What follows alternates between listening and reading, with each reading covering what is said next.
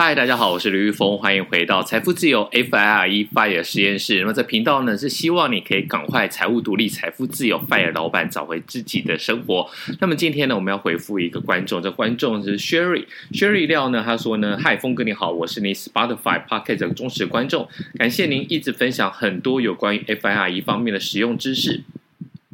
想要问一下，您怎么规划您的资产配置？您的资产配置在您还没持续工作前和现在有什么差别呢？我知道您主要的部位在 VTI，然后有配一些黄金，但您好像有一部分是主动选股。想请教一下，您的主动和被动各抽各占比多少？然后您是通常如何操作的？感谢。好，Sherry 真的是很专业，他竟然知道说我已经辞去工作了。我觉得，哎，这个会不会是我生活中真实的朋友，然后开了一个小账号？但没关系，呃，既然你这么用心呢，我们今天这一集就是 Just for You，特别来跟你谈一谈有关于资产规划。那么一直以来呢，我认为投资理财有两个顺序，第一个，你一定要先理财再投资，就是你一定要先确定你有多少资本，然后你有多少债务。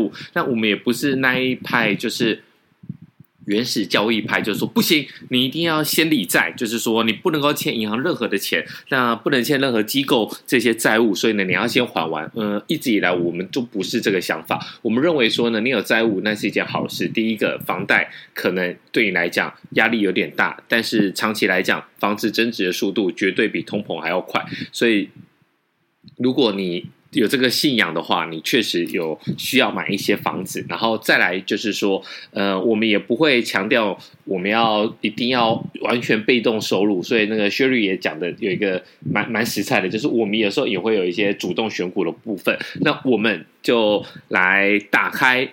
这个呵 呵资产负债表啊，那我我因为最近的美股是其实真的是令人失落。简单来讲，就是呃也没有涨跌，然后呢波动也不大，所以呢你也懒得去开你的账户。那为了削弱我们今天特地把 First Trade 的账户给打开了。好，First Trade 这边的话，其实还有一个 Accounts，就是你的账户里面有个 Positions，就是你的部位。那在 Positions 里面，你就可以发现说，哦，啊、呃，你可以把你所有的 Symbol，就是你买的东西。那这个我们今天就特意把它截图，然后把它放在脸书上面。那 Show Note 上面就会有脸书的粉丝专业。如果你有看到，就进去看一下，那也顺便帮我们的粉丝专业按个赞。好。我们 Symbol 的第一股呢，就是个股是 Google。Google 呢，他们目前呢，大概是哇，之前原本赚蛮多的，现在已经低于一百五十趴了，就赚了一百二十二趴这样子。然后再来有一个啊，第二个自动选股的，主动选股的，就是一个不好的例子啦，就是 CD Pro Two，它是做游戏的。那因为我有在打电动，所以呢，我一直觉得说这个到底能有多烂？因为它最烂大概也就是这样子啊，没有想到就是最低。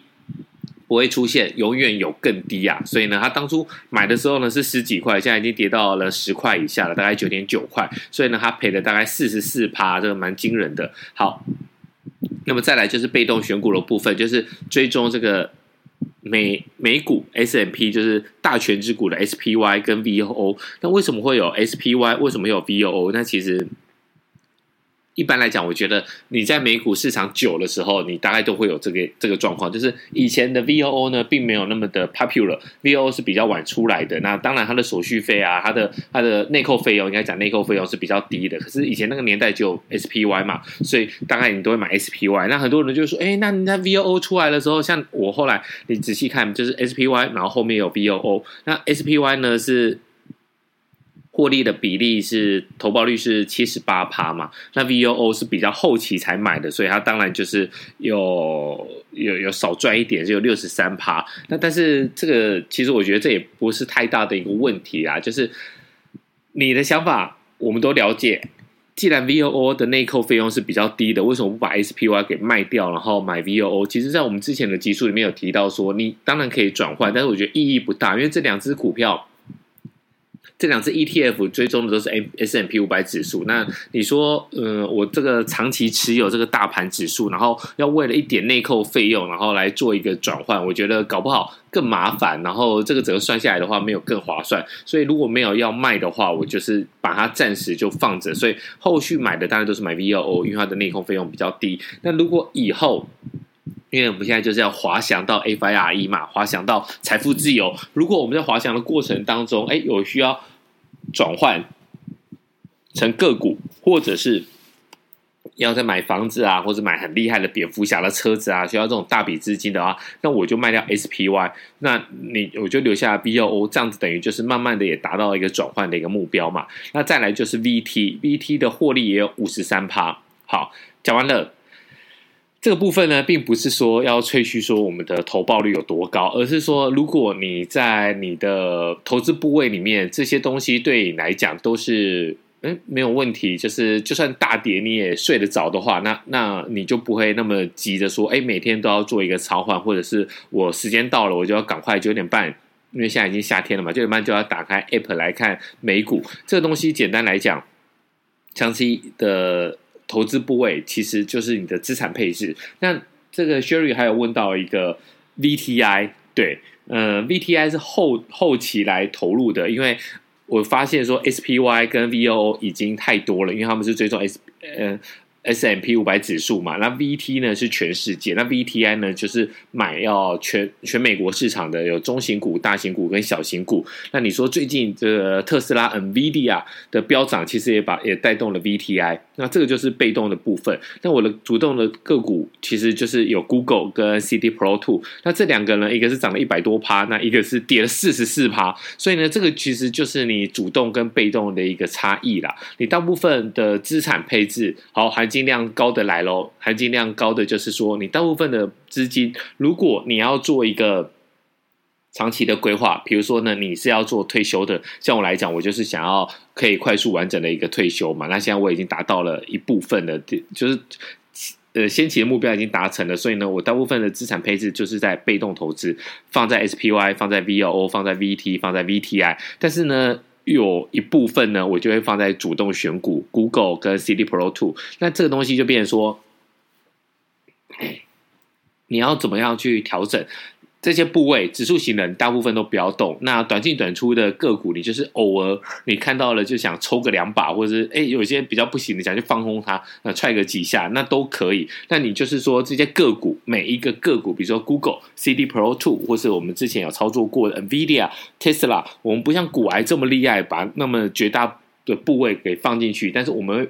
会放就抓五趴，那这五趴是什么概念呢？其实就是说你一个风险的控管。你当然觉得说哇，我如果说我回头去看说，呃，NVIDIA 要在起涨之前，我从那个线。买进去 all in，那我现在就是获倍获利三五倍。那如果说是在 Tesla 要起涨之前我就买进，然后拆股前我每次都买，每次都 all in 的话，我现在早就翻了十几、二十甚至上百倍，我就财富自由了。但是这个东西你就要想，你有可能一夜致富，你也有可能一夜破产、一夕破产呐、所以这种个股你都不能够超过五趴。那这个五趴呢，今天还有一个重要的观念，就是这五趴是你总资产的五趴，并不是说你。投资股票的五趴，这什么概念？就是说你在投资的部分呢，你还有一些黄金。对不对？就是像薛律他讲的，确实他是我忠实的听众，因为我就很喜欢买黄金。那我买黄金，我还买实体黄金哦，不只是买 GLD 那一种，就是个呃呃纸黄金。那我们岔题讲一下，那 GLD 呢，我已经卖掉了。在之前它的一百九十几块的时候，我觉得哎不错，我就已经把它给打掉了。那什么时候会再买呢？那当然就是等到这个经济情势稳定一点，稳定的时候呢，大家没有这个避险的资资需求，那机构呢就会把把这个黄金的部位给放掉，放掉的时候，他把这个现金啊，还有比较大的一个资本啊，去做一些比较风险性的投资。这时候呢，黄金一定就会下来。那每样子的黄金，我觉得大概如果跌到一万，呃，一千七、一千六，就是一个很好的买点。那就是没有大概一千七百多，我也会再去减一点呢、啊，分批减。那一样，黄金跟个股的这个。